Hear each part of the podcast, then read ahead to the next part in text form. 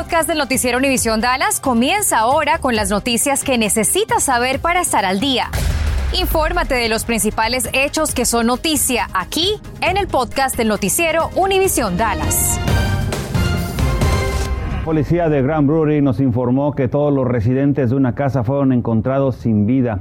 Ya fueron identificados como Marcos Buchanan, de 36 años, Rita Buchanan, de 34 años, un adolescente de 13 y una niña de 3 años. Todos tenían heridas de bala. La policía dice tener evidencia de que se trató de un triple homicidio-suicidio. Es una investigación activa y lo mantendremos al tanto. Fue cancelada esta tarde la alerta Amber que fue emitida durante la madrugada por el secuestro de la bebé Harmony Rodríguez. Ella fue sustraída ayer de su hogar sobre la cuadra 13500 de Little River Road en la ciudad de Fort Worth y localizada esta tarde a salvo en Edgewood, Nuevo México. Y le tengo los detalles. Harmony Rodríguez tiene 11 meses de edad y por el momento se desconoce cuándo se va a reencontrar con su mamá. Ahora vamos a hablar del sospechoso. Su nombre es Lancelot Donkins. Fue arrestado en Edgewood, Nuevo México. Permanece detenido por una orden de haber violado su libertad condicional en relación a un caso anterior de violencia doméstica. Este sujeto será extraditado de Nuevo México al condado Tarrant para enfrentar cargos. Tiene un amplio historial criminal. Acababa de salir de la cárcel y tras hacerse pasar por policía, ingresó al departamento de su exnovia a quien intentó ahorcar. La dejó inconsciente y después huyó con la bebé. Noticias 23 regresó al lugar en donde ayer una mujer llamada Sarea Kesha Lanel Dixon fue encontrada sin vida. Esto sucedió alrededor de las 3.45 de la tarde en la calle Polk de la ciudad de Dallas. De acuerdo a la policía, fue un delito de violencia doméstica. Los motivos de este homicidio están bajo investigación y Crime Stoppers ofrece una recompensa de 5 mil dólares. Si usted sabe de un caso o es víctima de violencia doméstica, hay una línea nacional a la que usted puede marcar. El número es el 800-799-7233. En el Distrito Escolar de Dallas, el uso del cubrebocas ya no será un requisito en las escuelas e instalaciones a partir del próximo lunes 28 de febrero. Sin embargo, sí serán recomendados. Afirma el DISD que adoptaron esa decisión ante la notable reducción de casos positivos de coronavirus en el distrito, aunado a la disminución en el condado Dallas sobre el riesgo de contagio que se redujo precisamente a nivel naranja. DISD indica que permitirá la entrada de visitantes y voluntarios a las escuelas de forma limitada y que continuarán implementando los protocolos de limpieza y desinfección. Y bueno, las guías para la prevención de contagios del coronavirus cambiaron. Los CDC anuncian hoy que el uso del cubrebocas será recomendado dependiendo de la cantidad de hospitalizaciones y de camas disponibles y no solo por el número de casos de contagios. Laura Cruces tiene el reporte en vivo. Laura. Ana María, buenas tardes. Bueno, te cuento que anteriormente, con los anteriores lineamientos, casi todo el país tenía que usar tapabocas. Esta situación cambió y es que ahora los CDC miden el riesgo de contagios en bajo, medio y elevado. Y dependiendo de cómo esté la zona donde vives, pues se van a tomar las medidas. Pero ¿cómo estamos aquí ahora y qué dicen ustedes? Les cuento. Los CDC anunciaron una nueva forma de medir el riesgo de contagios para así tomar las medidas y prevenirlos. Anteriormente, el uso de tapabocas en espacios cerrados dependía del número de casos y el porcentaje de positividad. Ahora se analizarán el número de hospitalizados, las camas disponibles y el número de casos por cada 100.000 habitantes. Los casos en todo el país han disminuido en las últimas semanas desde la llegada de Omicron. Con esta nueva medición, los CDC ahora dividen el riesgo en tres categorías. Bajo, no necesitan usar tapabocas. Medio, debe consultar a su médico. Y alto, deben usar tapabocas en espacios cerrados. Y usted se preguntará en qué nivel está su condado. Los CDC dijeron que mañana estarán actualizados en su página web, pero si revisamos hoy, los CDC tienen más categorías y solo Dallas estaría en riesgo sustancial. Tarrant, Collin y Denton están en alto riesgo. We've had a dramatic decrease, thankfully, in our COVID-19. Las hospitalizaciones han caído por tres semanas consecutivas. A la fecha hay 897 hospitalizados por COVID. Esto representa un 8.5% de la capacidad hospitalaria, un descenso de 25%. Las guías también fueron actualizadas para las escuelas. Los CDC ahora solo sugieren el uso de tapabocas si su área se sitúa en nivel alto de contagios. Hoy en un Facebook Live les preguntaba qué pensaban sobre el cambio y la posibilidad de no usar nuevamente tapabocas. La gran mayoría dice que la seguirán usando, pero otros creen en las decisiones de las autoridades. Bueno, los CDC sí fueron muy claros en que las personas deben seguir usando tapabocas si son inmunodeprimidas, si han estado en contacto con alguien contagiado, si tienen síntomas o si están contagiados y que además esto puede cambiar dependiendo de si la situación vuelve a complicarse nuevamente. Ana María. Laura, ¿y cómo están actualmente los números de contagio en nuestra área? Bueno, voy a mostrarte en este momento porque como saben los condados mandan a final del día estos números. A esta hora hay, y el día de hoy, 406 casos en el condado Denton, hay 452 en Tarrant y tenemos los 415 de ayer. Estamos esperando aún los números del condado Dallas. Saben que Colin ya no los reporta, tendremos que esperar a ver si estas nuevas recomendaciones aplican para el norte de Texas. No hay que bajar la guardia. Bueno, los condados Dallas y Tarrant promueven clínicas de vacunación contra el coronavirus. Y le tengo los detalles. En Dallas se llevará a cabo este sábado 26 de febrero de 11 de la mañana a las 3 de la tarde en la sucursal Walmart Supercenter en el 1801 de Marketplace Drive en Garland. Ofrecen todas las dosis de Pfizer y Moderna, incluidas las pediátricas. Mientras que en el condado Tarrant ofrecen, además de la vacuna, la examinación contra el COVID-19 en el centro comunitario High Hills, en el 1600 de Glasgow Road en Fort Worth, desde hoy hasta las 7 de la noche y mañana también de 7 de la mañana a las 7 de la noche. La comunidad de Ucrania aquí en el Metroplex se muestra preocupada por la invasión de Rusia a su país. La iglesia ucraniana que se ubica en la ciudad de Colony tiene programados para todos los siguientes días de las 5 a las 8 de la noche diferentes servicios para la gente que acuda a orar por la paz. Esa es la esperanza que tiene el padre Pablo, pues dice que fue una invasión luego de muchos meses de amagos y esto dice debe terminar. Um, but yet everybody is very um, hopeful too. Because we trust in God, we are united as ever in prayer. En tanto, en la ciudad de Dallas, en estos momentos se reúnen ucranianos y simpatizantes para pedir el cese al fuego en su país. Les vamos a tener todos los detalles. Estás escuchando el podcast del noticiero Univisión Dallas.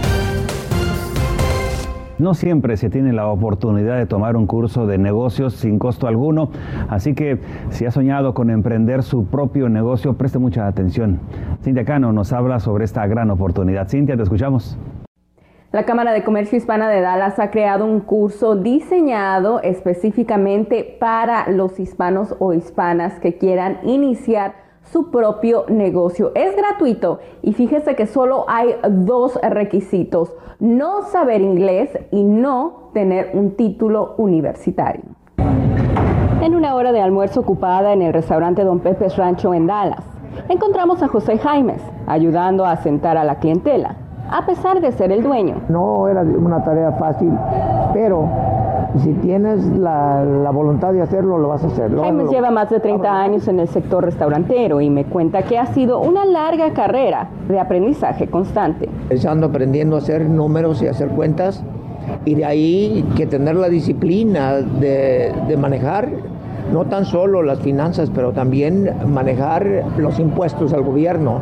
Jaime me cuenta que tuvo que aprender todo esto solo, pero nuevos emprendedores hispanos de Dallas Fort Worth ahora tienen más apoyo. No puedes tener un ah, título de bachelor, de bachillerato o de maestría en este país. La Cámara de Comercio Hispana de Dallas, en colaboración con los colegios de Dallas, buscan ayudar a más hispanos e hispanas a lograr sus sueños empresariales a través de un curso intensivo de negocios para personas que no hablan inglés. Tenemos tres eh, capítulos o tres módulos en lo que es finanzas, entender tus libros financieros y cómo poder tomar decisiones en base a ellos, cómo poder proyectar. Ah, hablamos de la estructura legal del negocio. El curso es gratuito, pero piden que los asistentes se comprometan a terminarlo. Y em, siendo la, el primer día de clases el 9 de marzo, miércoles 9 de marzo, terminamos más o menos a mediados de junio. Y está diseñado para afinar las habilidades que le ayudarán a tener un negocio exitoso. Aprender un poco de cómo manejar el dinero y, cómo llevar los gastos eh, es, fue fundamental. El día de orientación es la próxima semana y las clases inician el 9 de marzo, así que tiene solo unos días para registrarse. Y le cuento que si ya no hay cupo para este próximo curso, después de estas 14 semanas habrá otro curso, así que usted también se puede anotar en una lista de espera. En Dallas, Cano, Noticias, Univisión 23. Bueno, hoy es el último día para la votación temprana para las elecciones intermedias en Texas. Las casillas reabrieron esta mañana, algunas con retrasos después de haber permanecido cerradas por el tiempo invernal. El próximo primero de marzo es el gran día de la elección. Hasta ahora, 1.2 millones de un total equivalente al 7% de los 17 millones registrados para votar lo han hecho para esta elección de los candidatos para las elecciones del otoño. Así es que le invito a que visite votetexas.gov diagonal ES para estar preparado, informado antes de acudir a las urnas. ¿Sabía usted que hay en Texas 1.1 millones de residentes permanentes que podrían dar el siguiente paso hacia la ciudadanía? Incluso podrían votar una vez que sean ciudadanos. Está con nosotros Douglas Interiano, director de Proyecto Inmigrante. Lo invitamos porque está, está organizando un megataller de ciudadanía. Douglas, muchas gracias por estar con nosotros. Gracias a la invitación. Douglas, de esos 1.1 millones de residentes, ¿tienes un cálculo de cuántos son de aquí del norte de Texas? Un aproximado de 300 mil viven en el área del norte de Texas. Fíjate nada más, si este, con este megataller que van a tener, ¿cuántos de ellos podrían tener el, acceso para que pudieran pasar a, a ser ciudadanos? Muchísimo. El día de mañana vamos a estar ofreciendo este taller de ciudadanía, comenzando a las 9 de la mañana. Proyecto Inmigrante de la ciudad de Grand Prairie y un grupo de organizaciones. Les vamos a estar llenando la aplicación completamente gratis y les vamos a estar asesorando este, si califican o no para la residencia, para la ciudadanía norteamericana, completamente gratis. ¿Qué es lo que necesitan estas personas para llenar estas formas y también cuáles son los requisitos que deben llenar para poderse convertir en ciudadanos? Para los requisitos, entre otros, se requiere ser mayor de 18 años, tener la residencia permanente por más de 5 años o al menos que haya obtenido su residencia a través de un ciudadano americano casado con un cónyuge. Solamente tienen que esperar 3 años, ser personas de buen carácter moral, vivir en el área de Dallas por Worth por 90 días y también eh, es necesario que tengan conocimiento de forma de gobierno de los Estados Unidos eh, y tener conocimiento de inglés leer y hablar inglés. También sabemos de que hay excepciones. Si tienes 50 años de edad y 55 con la, la residencia, eh, de, eh, la residencia puede pedirlo en español o 55 años de edad y 15 con la residencia puede también pedirlo en español. esto no debe ser un problema. Excelente, muchísimas gracias Douglas. Entonces es el día de mañana, ¿verdad? El día de mañana a las 9 de la mañana en el YMCA. Muchísimas gracias Douglas. Gracias a ti. Debido al tiempo invernal, el sistema de transporte DART mantuvo la suspensión de su sistema de trenes y también limitó hasta hoy la operatividad de sus autobuses.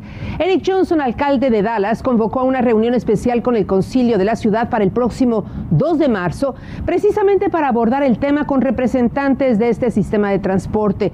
DART ya respondió que siempre está dispuesto a trabajar con la ciudad de Dallas en la identificación de formas conjuntas que permitan mejorar y hacer más eficiente su respuesta frente al tiempo invernal extremo en nuestra área. Qué gusto saludarlos. Esto es lo más importante al momento en la información de Contacto Deportivo. Actividad en el inicio de la jornada 27 de la Serie A italiana.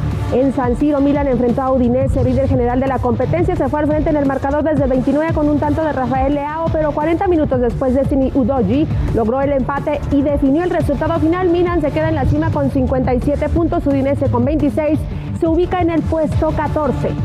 En el segundo encuentro del fútbol italiano y último de esta jornada de viernes en la cancha del estadio Luigi Ferrari, Genova recibió al Inter. Los 90 minutos transcurrieron sin hacerse daño, empataron a cero y así Inter se queda con 55 puntos en la general, mientras que Genoa es penúltimo con 17. No ha tenido una buena temporada centro de la organización Genesis Women's para víctimas de violencia doméstica. Este está ubicado, tome nota, en el 5020 al sur de Lancaster Road, al sur de Dallas. Ofrece asesoramiento de abogados, consejería, cuidado infantil, referencias para servicios legales y refugio de emergencia para víctimas de este crimen. Además cuenta con una tienda que ofrece diversos artículos en venta con descuento o incluso sin costo para sus clientes. Gracias por su presencia y también gracias por haber estado con nosotros durante toda esta difícil semana en donde las temperaturas estuvieron congelantes. Muchísimas gracias. Gracias por escuchar el podcast del noticiero Univisión Dallas.